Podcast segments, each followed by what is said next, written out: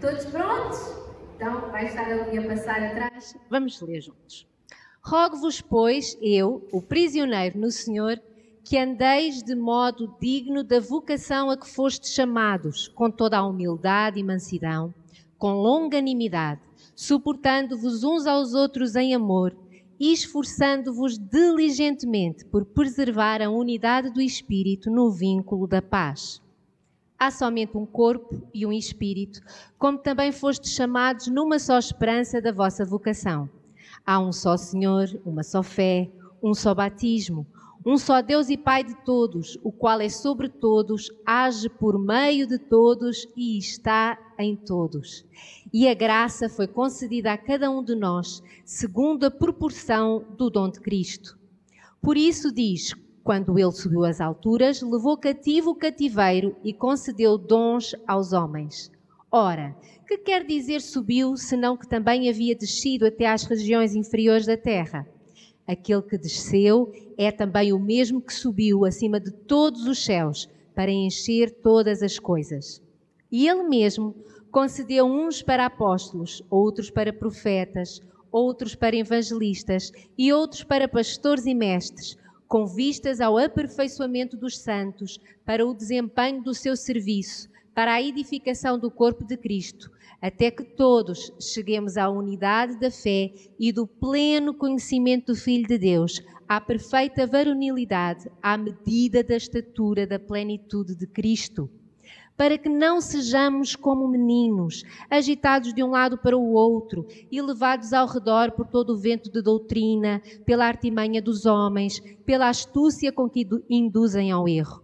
Mas seguindo a verdade em amor, cresçamos em tudo naquele que é a cabeça, Cristo de quem todo o corpo, bem ajustado e consolidado pelo auxílio de toda a junta, segundo a justa cooperação de cada parte, efetua o seu próprio aumento para a edificação de si mesmo em amor. Isto, portanto, digno e no Senhor testifico que não mais andeis como também andam os gentios, na vaidade dos seus próprios pensamentos, obscurecidos de entendimento, alheios à vida de Deus por causa da ignorância em que vivem, pela dureza do seu coração, os quais, tendo-se tornado insensíveis, se entregaram à dissolução para com avidez cometerem toda a sorte de impureza. Mas não foi assim que aprendestes a Cristo, se é que de facto tendes ouvido e nele fostes instruídos, segundo é a verdade em Jesus, no sentido de que, quanto ao trato passado, vos despojeis do velho homem, que se corrompe segundo as concupiscências do engano, e vos renoveis no espírito do vosso entendimento, e vos revistais do novo homem, criado segundo Deus, em justiça e retidão, procedentes da verdade. Por isso, deixando a mentira, fale cada um a verdade com o seu próximo porque somos membros uns dos outros. Irai-vos e não pequeis. Não se ponha o sol sobre a vossa ira, nem deis lugar ao diabo. Aquele que furtava, não furte mais. Antes, trabalhe fazendo com as próprias mãos o que é bom, para que tenha com que acudir ao necessitado. Não saia da vossa boca nenhuma palavra torpe, e sim unicamente a que for boa para edificação, conforme a necessidade, e assim transmita graça aos que ouvem. E não entristeçais o Espírito de Deus, no qual fostes selados para o dia da redenção. Longe de vós toda a amargura e cólera e ira e gritaria e blasfémias, e bem assim toda a malícia. Antes, sede uns para com os outros benignos, compassivos, perdoando-vos uns aos outros, como também Deus em Cristo vos perdoou. Ó Senhor Jesus, muito obrigada pelas tuas palavras, Senhor, e Espírito Santo, que tu nos possas trazer revelação para que nós possamos não apenas sermos ouvintes da palavra, mas que sejamos praticantes dela, para podermos conhecer toda a plenitude do que é viver em Cristo, por Cristo e para Cristo. Amém. Irmãos, então este capítulo eu acho que é mais fácil de entender do que os outros três primeiros, porque agora ele começa a ensinar algo acerca do nosso comportamento. Uh, é mais específico. Enquanto que nós, nos outros versículos, nos outros três capítulos, nós ouvimos falar acerca de como é que chega a nós a salvação, de como é que é o amor de Deus para conosco, do tamanho do seu poder. Nós agora, Paulo começa a ensinar a igreja, ok, se vocês descobrem o amor de Deus, se vocês descobrem o poder de Deus, um, se vocês estão em Deus, o vosso comportamento ele tem que mudar. E ele começa por dizer para nós, ele até nos roga, não é? O rogar é muito forte, não é só pedir, é eu rogo-vos para andarmos uh, de modo digno da vocação a que foste chamados. Esta palavra vocação é para ir mais, um, tanto do dicionário, mas também o mais parecido ao grego, é que andeis de modo digno da vossa índole. Quando nós aceitamos o Senhor Jesus, a palavra de Deus diz que a natureza de Deus nasce em nós. Então a nossa índole agora tem que ser uma índole diferente. A nossa essência é diferente, porque nós agora somos filhos de Deus. Lembra-se quando a gente leu Efésios 2, dizia que nós éramos filhos da ira, filhos da mentira, agora nós somos filhos de Deus. Então a nossa essência mudou. E Paulo está a dizer assim: se a tua essência mudou, agora tu tens que andar no caminho da nova essência. E que essência é esta? Então ele diz: é uma essência de humildade e de mansidão. E nós encontramos isso quando Jesus diz: Aprendei de mim, que sou manso e humilde. Lembram-se dele dizer isso aos discípulos? Aprendei de mim, que sou manso e humilde. E da mesma maneira, Paulo volta a lembrar-nos: vocês agora têm uma índole, uma essência de mansidão e de humildade. Na realidade, quer dizer que quando eu tenho uma atitude orgulhosa, eu estou-me a ferir a mim. Eu já não estou a viver a minha essência, eu estou a viver a essência da velha Rita. Quando eu me iro, isso, isso machuca-me até a mim por dentro, porque eu já não estou a viver a minha nova essência. Eu estou a ir buscar a índole do passado e isso é, é contra a minha natureza. Por isso é que depois a gente não se sente confortável, porque nós já temos uma nova vocação. E ele continua e diz: com longanimidade, com longo ânimo, com paciência né? A palavra de Deus até diz para nós nos alegrarmos na tribulação. Sabe o que é, que é alegrar na tribulação? É esta longanimidade. Não vou deixar que nada mude o meu estado de espírito. Ah, mas eu não posso chorar agora um bocadinho? Podes! nós choramos um bocadinho, mas isso não nos tira a alegria de viver. O choro, ele é momentâneo, ele é uma reação nossa a uma circunstância, uma notícia, é normal, mas eu sei que continuo a ter alegria para viver, que eu sei que o melhor está por vir. Não me tira a esperança. Suportando-vos uns aos outros em amor. E esta é na altura que o marido e a mulher olham uns para os outros. Né? No casamento a gente tem que viver muito suportando-vos em amor. Amém?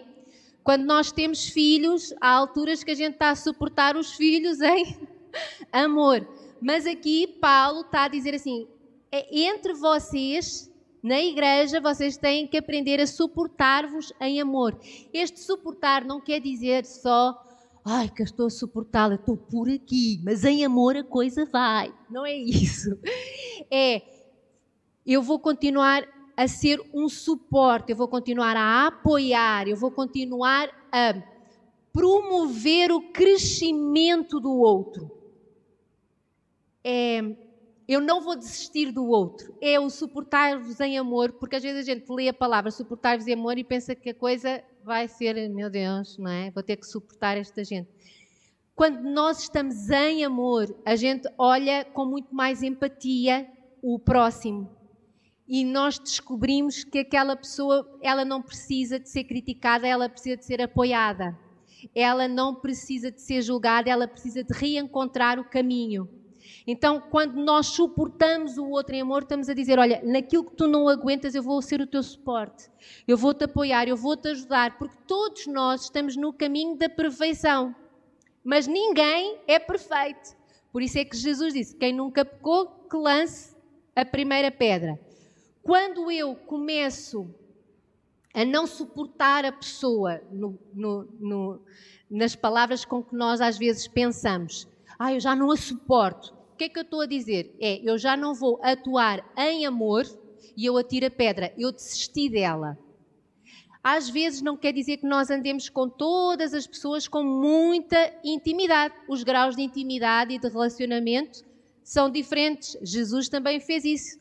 Ele tinha as multidões, ele tinha às vezes 120 seguidores, às vezes ele tinha 70, às vezes ele estava com 12, às vezes ele estava com 3. Os graus de intimidade são diferentes, mas sempre que ele estava com as multidões, embora não tivesse conversas muito íntimas ou fosse a casa de todos, ele, quando as pessoas precisavam de pão, o que é que ele fazia? Ele multiplicava o pão. Quando as pessoas vinham e precisavam da cura de alguém, o que é que ele fazia? Ele liberava cura. Então é nessa, é, é sermos um apoio sempre, é nunca desistir de ninguém. Outro que ele diz é: esforçando-vos diligentemente por preservar a unidade. Como é que a gente mantém-se unidos? Ah, é porque pensamos todos da mesma maneira? Não é bem assim. Há, há coisas que nós não vamos pensar da mesma maneira. Um, na educação dos filhos, uh, não, não, fazemos todos exatamente da mesma maneira. Um, gostos que temos. Uh, coisas que nós, uns gostam mais de um clube de futebol, outros gostam mais de outro. Nós não precisamos de pensar todos da mesma maneira, de usar todos a mesma roupa, de, de cortarmos o cabelo todos por igual. Não é isso. Mas nós estarmos sempre a manter a paz uns com os outros. É bom as diferenças. E nós precisamos é de aprender, e ele até diz que não é fácil, porque o verbo é esforçar, este esforçar, se fosse fácil viver em paz com todos, Paulo, para já não dizia a palavra rogo-vos no, no início. e depois ele não utilizava o verbo esforçar. Se ele utiliza o verbo esforçar, é porque é algo que eu ativamente sei que estou a provocar em mim. Uh, traz energia, uh, precisa de haver uma dose de cura emocional da minha parte, preciso muitas vezes de dar o braço a torcer, de morder a língua e ficar calado. Quando nós, principalmente mulheres, não gostam de ficar caladas, né? Mas este esforçar, uma mulher ficar calada e esforçar-se é vou manter a paz. Então, nós precisamos de nos esforçar. Por exemplo, às vezes para esforçar é para manter o vínculo da paz, é preciso saber resolver o conflito. É mais fácil colocar o problema para debaixo do tapete. Ah, vou fingir que não houve. Vou... E as coisas vão se acumulando debaixo do tapete. Não houve um esforço da minha parte para manter o vínculo da paz, resolvendo conflitos. Mas Paulo diz que esta é a nossa essência. Esta é a nossa nova vocação. Esta agora é a nossa índole. É a nossa disposição natural do espírito. E quanto mais nós praticamos, mais fácil fica. Depois de três meses sem ir ao ginásio, esta semana eu fui de novo. Irmãos, está super difícil. Porque há partes do meu corpo que eu já não sentia há muito tempo. E agora voltei a sentir. Porquê? Porque eu deixei de exercitar e agora recomeçar custa mais. No nosso relacionamento com as pessoas é exatamente da mesma maneira. Se nós nos acostumamos a responder torto, quando nós precisamos de responder correto, há um esforço da nossa parte. Se nós nos habituamos a brigar por tudo e por nada e perdermos a paciência e até dizendo, ah, eu sou assim, sou de estupim curto, é assim, antes nós éramos de estupim curto, agora o nosso estupim é do tamanho da eternidade, não é? é uh, pronto, é uma nova índole. Então, nós vamos exercitando. E Deus diz ainda que há somente um só corpo, um só espírito. Eu amo estes versículos. Uma só esperança, um só Senhor, uma só fé, um só batismo, um só Pai, um só Deus. E eu gosto imenso das próximas expressões que ele diz. O Senhor é sobre todos, age por meio de todos e está em todos. Quando a gente cantava agora a música Eu Sou Casa, Deus fez habitação em todos nós. Todos nós somos instrumentos na mão de Deus, porque aqui diz que Ele age por meio de todos. As pessoas é, têm um, um vislumbre de Deus através de nós. Quando nós oramos por cura, Deus está a agir por meio de nós. Quando nós estendemos uma mão amiga, Deus está a agir por meio de nós. E não é só de alguns, é de todos. Paulo não estava a escrever para a liderança da igreja em Éfeso, ele estava a escrever para a igreja em Éfeso. É de todos. E ele está sobre todos. Ele conhece todos, ele é, é cobertura de todos, ele, ele dirige todos, ele fala com todos. Então, a graça foi concedida a cada um de nós. A graça não é só de alguns, a unção não é só para alguns, é para todos. Nos versículos a seguir, nós aqui temos mais uma certeza de que Jesus, quando morreu, ele foi até o inferno, foi até às profundezas e depois subiu aos céus. E uma coisa que eu gosto no início destes versículos é que diz que ele levou cativo o cativeiro.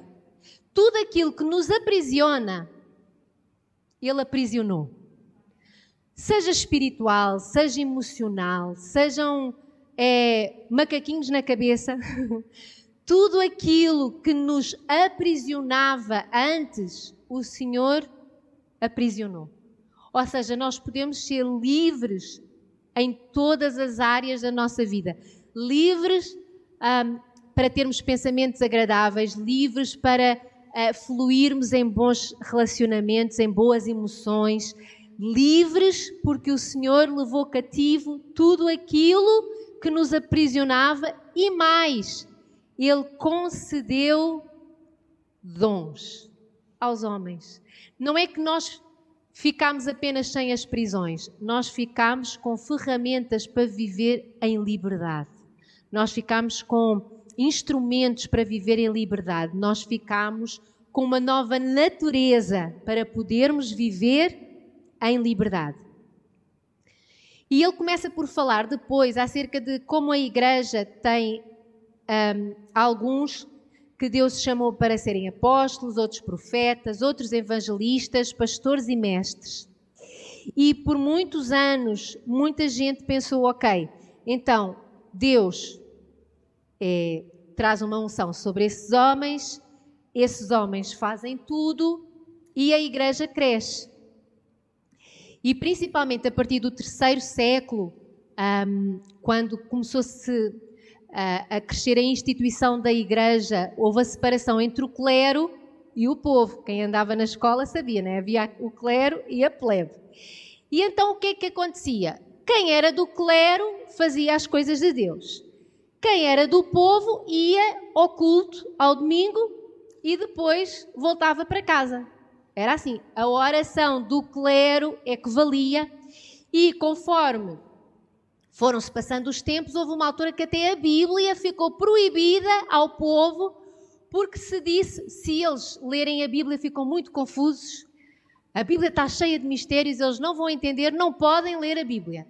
Quando se tirou a Bíblia das mãos do povo, foi quando cada vez mais hum, as pessoas se afastaram do que realmente é a essência do cristianismo, a essência do que é ser cristão. Porque a palavra de Deus, se nós continuarmos a ler aqui, diz que o Senhor deu uns para apóstolos, outros para profetas, outros para evangelistas, para pastores e mestres. Para quê? Com vistas ao aperfeiçoamento dos santos. Todos nós somos os santos que estamos a ser aperfeiçoados. Para quê? Para o desempenho do seu serviço. O que acontece? Por que é que nós nos unimos ao domingo? É para nós podermos aprender. Realmente há mais um que, que ensina, e todos aprendemos, para todos podermos colocar em prática. Porque nós não vamos à igreja. Isto a gente tem que começar a, a mudar a nossa maneira de pensar. Nós não vamos à igreja, nós somos igreja. Eu não vou ao culto, eu vou cultuar a Deus. O culto é uma coisa que tu ofereces, não é uma coisa que existe para tu ires visitar. Se eu só vou ao culto, quer dizer que eu vou ver os outros a cultuar e não cultuo. Então aqui Deus é, escolheu alguns para poderem ajudar todos a quê? A que todos possam desempenhar o seu serviço para que o corpo de Cristo cresça para que todos possamos chegar ao pleno conhecimento do Filho de Deus. Por isso é que nós no Life Group, e agora os Life Groups são todos à quarta-feira, porque o do Aguinaldo também passou à quarta-feira, e ao sábado. Porquê é que nós fazemos os live? Nos live, quem vai já sabe o que é que é. É nós todos falamos uh, sobre o que ouvimos no domingo. O que é que aprendemos, o que é que podemos pôr em prática, respondemos às perguntas que, que vêm, vêm perguntas e. Mas é muito fácil, porque a gente diz assim: a resposta desta pergunta está no versículo 8. Então, pessoal, vai todo ler o versículo 8 para. Mas é todos a aprender com todos e a falar como é que podem colocar o versículo em prática na sua vida. E onde quer que tu estejas, tu és luz, tu és igreja. Foi muito engraçado porque na quinta-feira de manhã eu e o Aguinaldo estávamos é, com o Filipe e a Luciana. E de repente eu uh, recebo uma, uma, uma mensagem da Vanessa e diz: Ah, podes é, orar pela minha irmã e, e, eu quero mandar a oração para a minha mãe ouvir e tal. E então, eu, se nós pensássemos que só na igreja é que as coisas resultam, eu acabava de falar com o Filipe e a Luciana e não sei quê. É, se, se, só a oração do pastor é que resultasse, eu vinha para aqui depois, não é? No meio da catedral, orava. Mas não, como nós somos igreja onde quer que estejamos, eu falei logo com o Aguinaldo, o Filipe e a Luciana e disse: vamos já orar aqui os quatro, vamos ser igreja. Nós orámos, mandámos logo a mensagem para a, a Vanessa e o que, o que é que quer dizer? Quer dizer que à quinta-feira de manhã a Paz Church também está reunida. Sempre que tu te encontras com o teu discipulador, sempre que tu estás com o teu discípulo, sempre que tu estás no life group, sempre que tu estás a dar um conselho a um colega teu no trabalho, sempre que tu estás a, a ser agradável com a pessoa que te está a atender no supermercado e tu estás a mostrar a amabilidade que há em Jesus, tu estás a ser igreja e tu estás a cultuar a Deus. Todas as nossas palavras sejam adoração ao Senhor. Todos os nossos atos sejam adoração ao Senhor. Porque é que nós então temos pastores, temos evangelistas, temos profetas?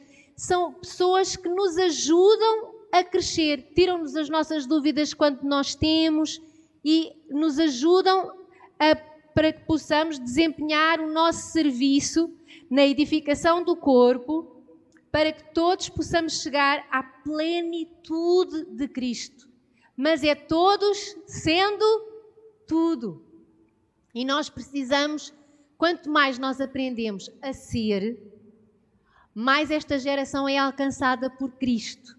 E é muito interessante, entre nós na igreja, vai haver pessoas que no Life Group vocês vão ver que são aquelas que conseguem compreender muito bem o que foi dado no domingo, e explicam aos outros e tiram dúvidas. Há outros que são ótimos evangelistas, que estão sempre a trazer gente nova para a igreja. Há outros que são, têm um coração de pastor, que cuidam, que trazem, que, que, que fazem o, o, livro do, do discipulado. Nós vamos vendo que todos funcionam E é bíblico. Deus não quer que dois ou três funcionem. Deus quer que todos funcionem. Quando Jesus tinha os seus doze discípulos, aconteceu várias vezes, ele é, libertava alguém, ele curava alguém e ele dizia logo àquela pessoa: Agora vai e diz à tua família o que eu fiz contigo. Ou se, ah, mas ela não era dos doze. Não, não era dos doze, mas já era alguém que já tinha aprendido algo em Cristo e que já podia ser igreja, que, já era discípulo. Não tinha o carimbo, não andava com Cristo uh, pelas aldeias, mas na família dela, na aldeia dela, ela fez diferença. Nós vemos isso. A mulher samaritana provocou um avivamento na cidade onde ela nascia. O endemoninhado gadareno, ele até queria seguir Jesus e Jesus disse: Não, não, não me sigas, tu vais, mas é para a tua família e conta o que te aconteceu. Porque isso é o que o Senhor deseja que nós façamos, porque é dessa medida que nós chegamos à plenitude de Cristo. E porquê que então é preciso ele ter é, trazido uma unção diferente para alguns? Profetas, é, apóstolos. E ele diz aqui: para que não sejamos como meninos, agitados de um lado para o outro, levados ao redor por todo o vento de doutrina, pela artimanha dos homens e pela astúcia com que induzem ao erro. Precisa de haver alguém que nos ensine os alicerces. Todos nós precisamos de ter boas bases, é ou não é? Quando a gente consegue ter boas bases, depois nós começamos a ficar mais espertos, a entender o que é que está fora. Mas ao mesmo tempo, quando nós praticamos ser igreja, nós também aprendemos a ser mais fortes. Porque há coisas que eu posso saber na teoria, mas eu só vou saber mesmo quando estiver na prática. A gente, antes de ter a carta de condução, todos nós sabemos que é preciso é, pôr a chave na ignição, que o volante serve para dar a, a direção do carro, que há um travão e o acelerador. Isso nós sabemos. Teoricamente, toda a gente é um ótimo condutor.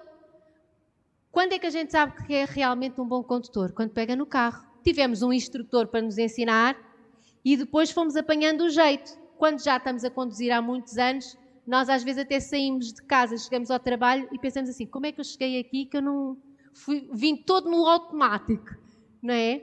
Da mesma maneira, quando nós estamos no estádio de futebol, nós achamos que estamos a ver muito mais que o árbitro, que somos melhores treinadores do que o, José Mourinho, e que qualquer pontapé seria golo. Quantos amês? É espetáculo. Na teoria, nós somos top das galáxias. Quero-vos ver a jogar. Quero-vos ver a arbitrar. Quero-vos ver a fazer um treino.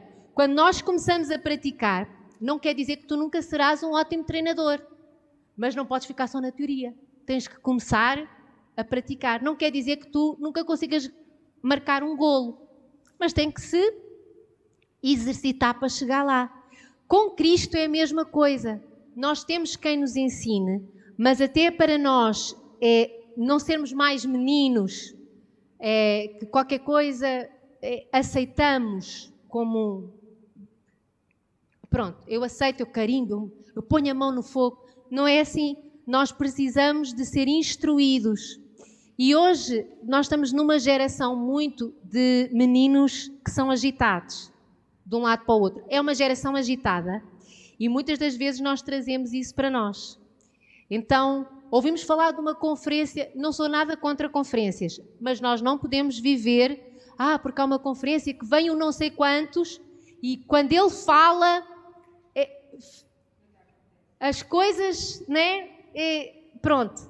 E na realidade, eu não posso nunca colocar a minha fé maior em pessoas do que a fé que eu coloco em Deus e na palavra do Senhor. Ah, porque uma oração do não sei quantos.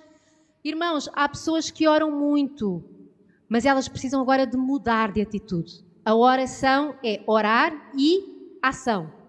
Se eu só orar para arranjar trabalho, mas eu não estudar, eu só estou na oração. E o Senhor diz assim: Rita, deixa de ser preguiçosa. Vai aprender computação vai aprender inglês. Vai, manda currículos, Rita, porque os empresários não andam a bater à porta das pessoas à procura de funcionários. Oração é orar mais ação. E há pessoas que estão à espera que haja uma oração muito poderosa que mude a vida delas. Quando o Senhor já disse que a nossa vida, quando o Senhor habita aqui dentro, a nossa vida aqui dentro já tem todo o potencial para uma mudança total. Agora nós precisamos de dar o passo de fé.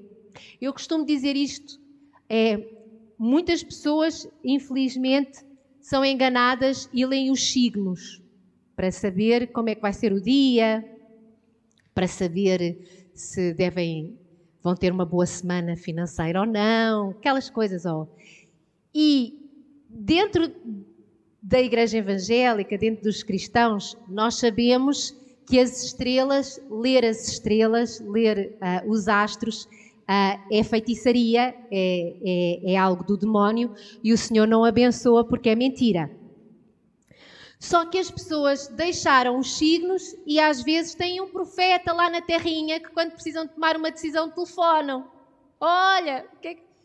e eu digo assim: meu Deus, acaba, desresponsabiliza-nos. Se der mal é porque a profeta se enganou. Sabem aquela coisa? Sabe o que é que nós precisamos? Precisamos ler a Bíblia. Precisamos de conhecer Deus e precisamos de ser igreja. Quando nós passamos a ser igreja, quando nós passamos a brilhar a luz do Senhor Jesus, é, as minhocas começam a, a desaparecer da nossa cabeça e nós começamos a andar, é, a apontar num alvo e não em todos os alvos. Um, nós vemos isso até muita gente é, que está sempre a mudar de negócio, está sempre a mudar. Isto não dá certo, agora é isto, agora é não sei o quê, agora. Não quer dizer que nós não precisamos de evoluir, mas nós precisamos de estar sempre, Senhor, não me deixes ir em todo, não, não me deixes ser agitado pelo vento como, como criança. Ajuda-me a, a apontar um alvo e a saber que tudo aquilo que eu estou a fazer está-me a, aproximar mais do alvo e não que eu esteja sempre a mudar de alvo. E nós precisamos de fazer sempre é, conhecendo a palavra de Deus, seguindo a verdade em amor, cresçamos em tudo naquele que é a cabeça, Cristo. Se eu vos ensinar uma coisa que não está na Bíblia, vocês vão acreditar na Bíblia, vocês não acreditam em mim. Amém? É, a cabeça é Cristo. Paulo, ele gostava muito da igreja em Bereia. Ele dá os parabéns à igreja de Bereia, porque Paulo, quando ia lá e pregava à igreja de Bereia, ela depois ia ler o Velho Testamento, que eram os livros que existiam na época, ela ia ler que era para ver se Paulo tinha falado da verdade ou não. E nós estamos a falar do apóstolo Paulo. Então, nós precisamos de procurar. A palavra de Deus diz: se estiveres à procura de uma direção, não aceites a primeira que te dão. Que haja pelo menos três pessoas de Deus a confirmarem-te que aquela profecia realmente era a verdade. Porque senão, se a gente vai, ah, porque ele deu-me uma opinião assim, assim, eu acho que eu vou chutar. Há pessoas que chutam tanto que o tempo está difícil de marcar gol, porque só chutam, só chutam, nem olham para onde, chutam. Mas nós precisamos, a palavra de Deus diz tanto para nós sermos sérios nas decisões que tomamos. As decisões que nós tomamos, a palavra de Deus é tão séria que ela diz: não estamos a falar só se é pecado ou não. É se tiver alguma aparência do mal, epá, diz logo que não. Se está no amarelo a piscar, se a coisa não está assim tão. Diz logo que não. E nós precisamos de ouvir a cabeça. Para quê? Para podermos crescer bem ajustados, consolidados pelo auxílio de toda a junta. E aqui é muito importante: ninguém cresce em Deus sozinho.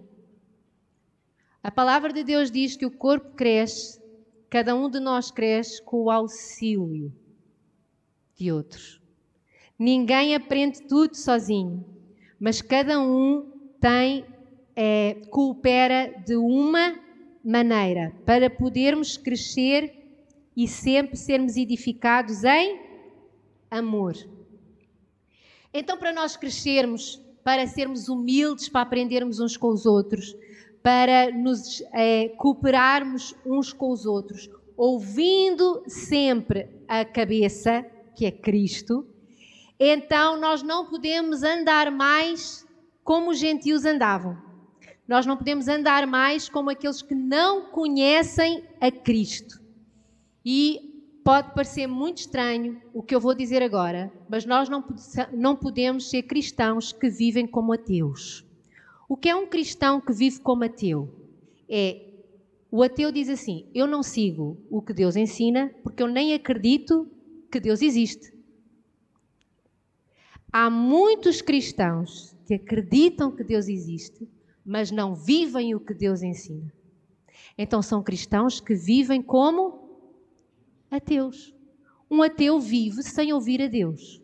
Nós não podemos ser cristãos que vivem sem ouvir a Deus. Eu acredito que Ele existe, mas não o ouço, porque eu tenho uma ideia melhor para a minha vida, porque eu é que sei da minha vida, porque se eu esperar por Deus parece que a coisa não rompe, porque o Senhor está a demorar muito tempo. Então eu é que sei da minha vida, ninguém tem nada a dizer, Senhor, eu sou, eu sou, eu sou crente porque acredito em Ti, mas eu vou viver como um ateu, sem Te ouvir. Parece muito estranho, mas nós temos que ter este cuidado de, ao longo da nossa vida, nós não nos tornarmos cristãos que guardam a, gaveta, a Bíblia na gaveta, que deixam de praticar aquilo que o Senhor ensina porque a nossa ideia é melhor. Eu tenho a certeza que todos nós já lutamos com isso. Quantos é que já tiveram ideias que pensaram assim: esta ideia é melhor que a ideia de Deus? Vá, assumam-se. Só eu? Vou-me deixar aqui sozinha? Todos nós já dissemos, Deus, eu sei que isto não é o melhor, mas eu vou fazê-lo à mesma, porque eu sei que vai dar certo, eu descobri aqui um buraco na lei, porque ninguém me vai julgar, porque eu é que sei da minha vida e nós tomamos decisões. E quais são essas decisões? Na vaidade dos próprios pensamentos com um entendimento obscurecido. Eu, eu não consigo ver a, a verdade que há em Deus, que eu bloqueei aqui, mas a palavra de Deus diz que nós podemos levar todas as nossas fortalezas mentais, tudo aquilo que, que, que limita a nossa fé, nós podemos entregar ao Senhor. E o que é que acontece quando nós temos vaidade nos nossos pensamentos e deixamos que o nosso entendimento é escuro, continue a nos amarrar? Nós começamos a viver alheios à vida de Deus e ignorantes em tudo aquilo que Deus poderia estar a viver. Quanto mais eu colocar os meus pensamentos diante do Senhor, mais eu vou ter fé para viver a verdade e os ensinos do Senhor. E não vou ser ignorante. A palavra de Deus diz que o início da sabedoria é temer ao Senhor. Quando nós tememos ao Senhor, a nossa sabedoria começa automaticamente a crescer. No dia em que tu aceitaste o Senhor Jesus, nós já ganhamos uns pontos em, em sabedoria. Mas conforme nós vamos temendo, este temendo ao Senhor não é medo do Senhor, é respeito àquilo que Ele diz e obedecer àquilo que Ele nos ensina, a nossa sabedoria vai aumentar. E porque a nossa sabedoria vai aumentar, o nosso entendimento já não é mais obscurecido, mas nós temos o entendimento iluminado pelo Senhor e o nosso coração não vai ficar duro nem insensível às coisas espirituais de Deus. Lembram-se de Davi, num dos salmos, ele dizer assim: um abismo chama outro abismo. Quando nós começamos a fazer opções na nossa vida que nos afastam de Deus, primeiro foi só uma coisinha, e depois a gente, quando vê, já foi outra, e depois, quando vê, a gente já. Ai, já. E, e um abismo chama outro abismo. Da mesma maneira que um monte chama outro monte. Quando a gente começa a crescer em Deus, nós vamos cada vez uh, crescendo mais em Deus. Então nós precisamos de não andar mais na vaidade dos nossos próprios dos nossos próprios pensamentos. Para quê? Para não cometermos toda a sorte de impurezas, porque não foi assim que aprendestes. Se é que de facto ouviu, ouviram, foram instruídos, então nós temos que é, deitar fora o que era do passado, as nossas manias do passado, é, atitudes do passado, maneiras de decidirmos a nossa vida do passado e começarmos a ser revestidos do novo homem que vive em justiça e em retidão, porque vive é, na verdade. Ah, é muito bom ser-se crente, porque nós descobrimos que podemos estar sempre a melhorar. Há muita gente que diz isto com toda a verdade, que é já é tarde para mudar. Quantos é que já ouviram isto pessoas? Ah, sempre fui assim e agora já é tarde para mudar. Sabem o que é que nós descobrimos? Que este é um daquelas prisões que o Senhor levou cativo. Porque agora nunca é tarde para mudar. Nunca é tarde para mudar de direção. Nunca é tarde para mudar uma atitude. Nunca é tarde para mudarmos hum, é, coisas da nossa da nossa maneira de ser. Nós podemos mudar, nunca é tarde. Porquê? Porque nós nos vamos revestindo do novo homem. Então, é, nós podemos estar sempre a, a melhorar, a aperfeiçoar. Então, como é que nós nos aperfeiçoamos em justiça, em justiça e retidão? Deixando a mentira é, os psicólogos dizem este é o pecado mais comum em todo o ser humano. Todo o ser humano mente todos os dias, várias vezes ao longo do dia. Nem que seja as pessoas perguntar: está tudo bem? Está tudo bem. é o pecado mais disseminado e aquele que qualquer criança faz na maior da inocência, não é? Não fui eu, mãe. Quantos é que eu vi né? não fui eu. É, então, é, nós precisamos de deixar a mentira. Então, são mentiras as, as grandes, as pequenas. Eu vou-vos dizer, é, muitas das vezes omissão também é mentira. Há omissões que a gente faz porque ninguém tem nada a ver. Mas tu sabes quando omites por mentira. É verdade ou não é? Então a gente sabe a diferença entre omitir porque ninguém precisa de saber e omitir porque se souberem a coisa é complicada. Então, nós precisamos de deixar a mentira. Outra coisa, eu agora vou falar para os casais. Irai-vos e não pequeis, não se ponha o sol sobre a vossa ira, nem deis lugar ao diabo. Irmãos, casais dormem juntos a vida toda. Porque às vezes acontece nós termos um probleminha no casamento. É, é raro acontecer. Mas acontece, não sei se. Pronto, enfim. Mas a palavra de Deus diz que quando nós nos formos deitar, a ira já não pode existir mais. Ou seja, aquela coisa, eu vou dormir esta noite no sofá para clarear o meu entendimento, é coisa do velho homem. O novo homem é, e a nova mulher dormem um com o outro. E agora, custa o que custar, esforçando-vos diligentemente para manterem a unidade no espírito pelo vínculo da paz em amor. Lembram-se dos primeiros versículos? Este esforçar diligentemente quer dizer que às vezes eu estou com vontade de esganar o aguinaldo, mas porque eu não posso dar lugar ao diabo,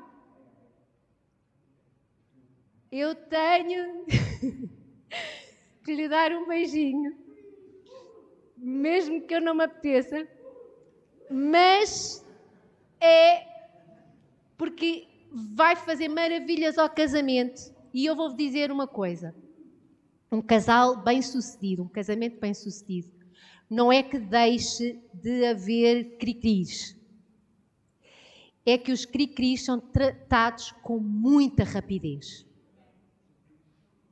Eu e o Aguinaldo a gente discute por bobagem, assim, e às vezes é coisas assim mais sérias.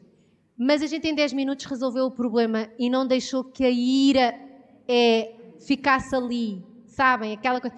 A gente não coloca coisas debaixo do tapete, a gente fala, a gente conversa. E eu posso vos dizer que nem sempre são conversas muito fáceis de ter, porque eu sou colérica e o Aguinaldo é sanguíneo. Portanto, a gente tem que tratar as coisas. É, eu às vezes estou a falar com o Aguinaldo e estou a dizer, ai Senhor Jesus, ajuda-me, ajuda-me, ajuda-me, ajuda-me. Mas eu não posso dar lugar ao diabo. Isto acontece até no nosso lugar, no nosso local de trabalho. Às vezes nós sabemos que nós é que temos razão, que o nosso colega não está a fazer coisa nenhuma. E a gente diz, meu Senhor, a ira não pode permanecer aqui de um dia para o outro. Eu tenho que tratar disto, eu tenho que falar disto. E quanto mais nós soubermos tratar dos problemas, eu vos digo, é, mais saudáveis emocionalmente nós somos. Não guardem é, para amanhã para resolver o conflito de hoje, porque amanhã a raiz está mais profunda. Então não deis lugar ao diabo. Mas no início diz assim: irai-vos e não pequeis. Aquela ira de cinco minutos Deus aceita. A ira de dois dias já é, já é pecado. Estão a ver aqui? É, você, eu iro-me contra o pecado, eu iro-me contra Deus, contra o diabo. Eu iro-me. Eu fico mesmo assim, meu, como é que o diabo conseguiu enganar? Há uma certa ira que a gente pode. Mas quando é com pessoas, é, nós temos que tratar rapidamente, que é para não crescer a amargura no nosso coração. É, outra coisa, aquele que furtava, não furte mais. Então, ah, mas eu, eu furto nos impostos. Não podes furtar mais. Aqui não pode. Ah, mas os, o, o, governo é corrupto. Se eu furtar um imposto, eu sou tão corrupta como o governante. Verdade ou mentira? Ah, mas eu só estou a levar uma caneta do escritório, porque o escritório está com tantas canetas. Ah, mas eu chego todos os dias 10 minutos mais tarde. Estou a roubar ao patrão 10 minutos. Dou um orçamento ao cliente de 200 euros. Eu já sei que vai ser 230, mas eu depois eu digo que faltava ali mais qualquer coisa, uma maçaneta na porta, e depois ele dá mais os 30 e não sei o quê. Isto é furtar. A gente às vezes pensa que furtar é só o que Sócrates faz, que é com milhões. A gente não furta milhões porque não tem oportunidade. Porque se eu tiver oportunidade de furtar um euro e eu furto, se um dia eu estiver em cima de milhões, eu vou furtar milhões, porque já está no hábito. Verdade ou mentira? É, Há pessoas que dizem eu não furto milhões porque elas nunca conseguiram. Porque os eurinhos lá que ficam na caixa registradora no café daquilo que não sei o quê, vai ao bolso. Cada um furta nas oportunidades que tem. E Paulo está a dizer que quem furtava, não furte mais. Antes, trabalhe.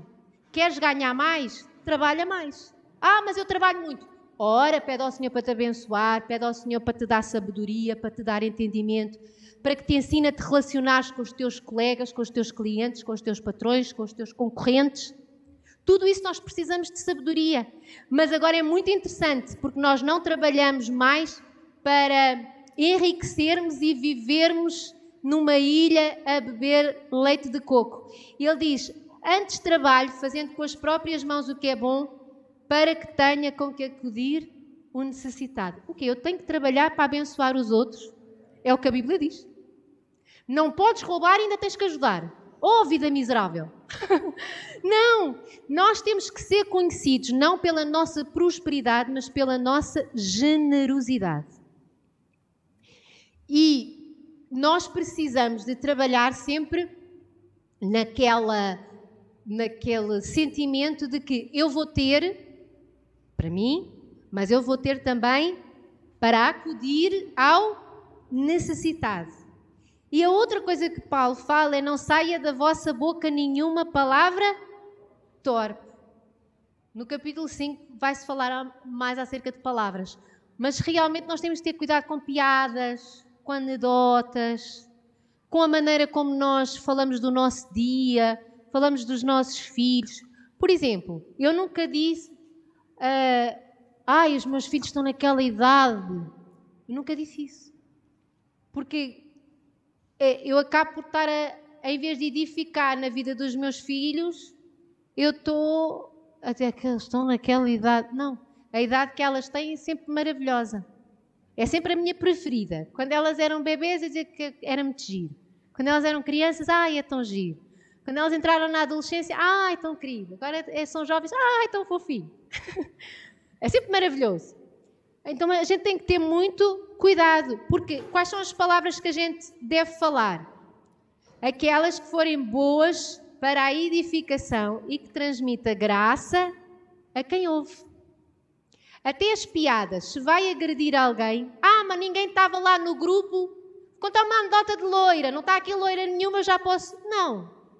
Tipo assim, vamos ter, não é? Não vamos contar anedotas de loira. São coisinhas assim tão Parece que, ah, mas agora eu tenho que ter esse cuidado. É uma prática. A gente começa a falar e palavras mais bonitas e depois a gente já não gosta das, das feias, não é? E ele diz: Não entristeçais o Espírito de Deus, no qual foste selado para o dia da redenção. E vocês lembram-se do primeiro capítulo em que o apóstolo Paulo disse que nós fomos selados pelo Espírito Santo? Então nós temos não é, o selo do Espírito Santo.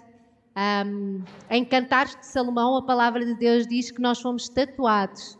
Não, é? é não sai, está lá, está lá a marca. Não é? Então é, toda a gente sabe que nós estamos selados, fechados para o Espírito Santo. Um, e por isso eu não vou entristecer. Se eu continuasse com as, com as outras atitudes da mentira, do roubo, da ira, das palavras torpes, eu estaria a entristecer o Espírito Santo todos os dias, porque agora eu sou morada. Quando a gente canta, muda as coisas de lugar, tu tens liberdade para mudar as coisas de lugar, não é para mudar as circunstâncias. Se Ele habita em mim, Ele vai mudar a mobília de lugar em mim. É aqui dentro que Ele faz a mudança. E eu preciso de lhe dar liberdade para Ele mudar, para que eu não o entristeça. Então, longe de vós, toda a amargura, toda a cólera, ai meu Deus, toda a ira, oh Senhor, dai-me graça, toda a gritaria, toda a blasfémia, e assim também toda malícia tem que estar longe de nós. Não entram na nossa casa, não entram na nossa vida. Quando a gente vê um alarmezinho, qualquer coisa destas, nós vamos orar logo. Se precisarmos de jejuar, a gente jejua. Se precisarmos de aconselhamento, a gente pede. Mas longe de nós. Porquê? Porque nós não queremos entristecer o Espírito Santo. Antes, devemos de ser benignos. Benigno, eu fui ao dicionário, é benévolo, bondoso e brando. Então, está a falar de nós, amém? Quantos benignos, bondosos e brandos nós temos aqui. Completamente revestidos do novo homem para a honra e glória do Senhor. Compassivo. Olha, vocês também vão ver que isto eu estou a falar de vocês sensível ao mal alheio e que mostra compaixão. Tu dizes assim: Isto sou eu, Senhor. Nós temos, sou eu. Antes não era, mas agora sou. Temos, né? E perdoando-vos uns aos outros, que é absolvendo o outro de toda a culpa e dívida. E tu dizes: Sim, Senhor, eu, eu dou perdão assim aos magotes. Tipo, a gente vai profetizando na nossa vida, amém, irmãos? Mas nós, é, lá está, por isso é que Paulo começa por dizer no princípio do capítulo: rogo-vos, porque ele sabe que não é fácil. Mas ele, ele está a dizer: rogo-vos, não é? Sejam benignos, sejam compassivos e perdoem-se uns aos outros, assim como Cristo nos perdoou. Como é que Cristo nos perdoa? Completamente, totalmente, alegremente Ele nos perdoa. Vocês sabem que o Senhor perdoa-nos com alegria. A palavra de Deus diz que sempre que alguém se chega a Cristo e pede perdão pelos seus pecados, há festa no céu. É uma alegria. E o Senhor diz: É, estou a perdoar mais uma vez, não sei o quê, está, está tudo contente. E nós precisamos de aprender a perdoar, a absolver de culpa ou dívida. Assim como Cristo nos perdoou. Ele é benigno conosco, ainda bem. Ele é compassivo conosco. Ele suporta-nos. Ele, ele está conosco o tempo todo a nos ensinar e a nos mostrar como nós devemos viver. E então nós devemos de ser o corpo que ouve a cabeça. Há uma música que é quando quando a cabeça não pensa, o corpo é que paga. Quando a cabeça não tem juízo, o corpo é que paga. Então é bom que nós coloquemos aquele que é o cabeça. Se eu quiser fazer pela minha cabeça, o corpo vai pagar. E não é apenas a minha vida, até as pessoas que estão à minha volta. Vocês sabem que nós não vivemos isolados. Sempre que eu tomo uma atitude ou uma decisão errada, não sou só eu que vou sofrer. Outros sofrem também. Então, nós precisamos de pôr Cristo. É sobre todas as nossas decisões. Ele é o Deus e Pai sobre todos, que age em todos e no meio de todos. Amém? Vamos nos colocar de pé e deixar Deus agir porque nós queremos ter mudança de vida. Nós queremos ter casamentos que sabem resolver os conflitos. Nós queremos ter relações entre pais e filhos saudáveis, não é? Nós queremos ter relacionamentos uns com os outros é, cheios é, de amor, de humildade e de mansidão. Ó Senhor Jesus, que tu sejas sempre o cabeça, Senhor, de todas as nossas decisões, de todas as nossas atitudes, Senhor. Que nós saibamos, Senhor, ser aquele, Senhor, que ouve a tua voz. Que sejamos cristãos, Senhor, que não apenas ouvem a palavra, mas também a praticam, Senhor. Ó Senhor Jesus, ajuda-nos, Senhor, a, a saber que tu já levaste cativeiro levaste tudo aquilo que nos aprisionava, Senhor, todo o nosso cativeiro, Senhor, tu já aprisionaste, Senhor. E tu nos concedes dons, tu nos concedes uma nova essência, uma nova índole. Ó Senhor Jesus, que nós saibamos viver em humildade e mansidão, Senhor. Que nós saibamos, Senhor, suportar-nos uns aos outros, ter longanimidade todos os dias, Senhor. Que nós saibamos perdoar uns aos outros, que nós saibamos ser benignos, que nós saibamos ser compassivos, Senhor.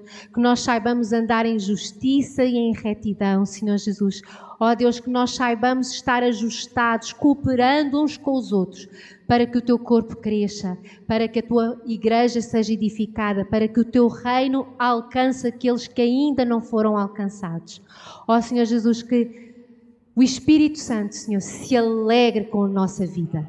Nós não queremos te entristecer, Senhor, mas nós queremos alegrar. E Espírito Santo ajuda-nos para nós não ficarmos aprisionados na vaidade dos nossos pensamentos, a pensar que já sabemos tudo, que as nossas ideias são melhores. Mas ajuda-nos a caminhar, Senhor, na tua pureza, na tua verdade, na tua justiça, esperando sempre em ti, sabendo que tu tens o melhor para cada um de nós, Senhor. A tua vontade é boa, agradável e perfeita, e a vida que tu tens para cada um de nós é abundante.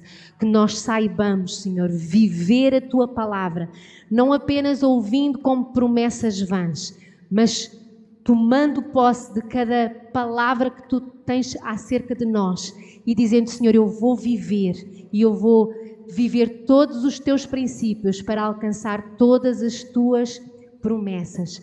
Ó oh, Senhor Jesus, faz em mim, Senhor.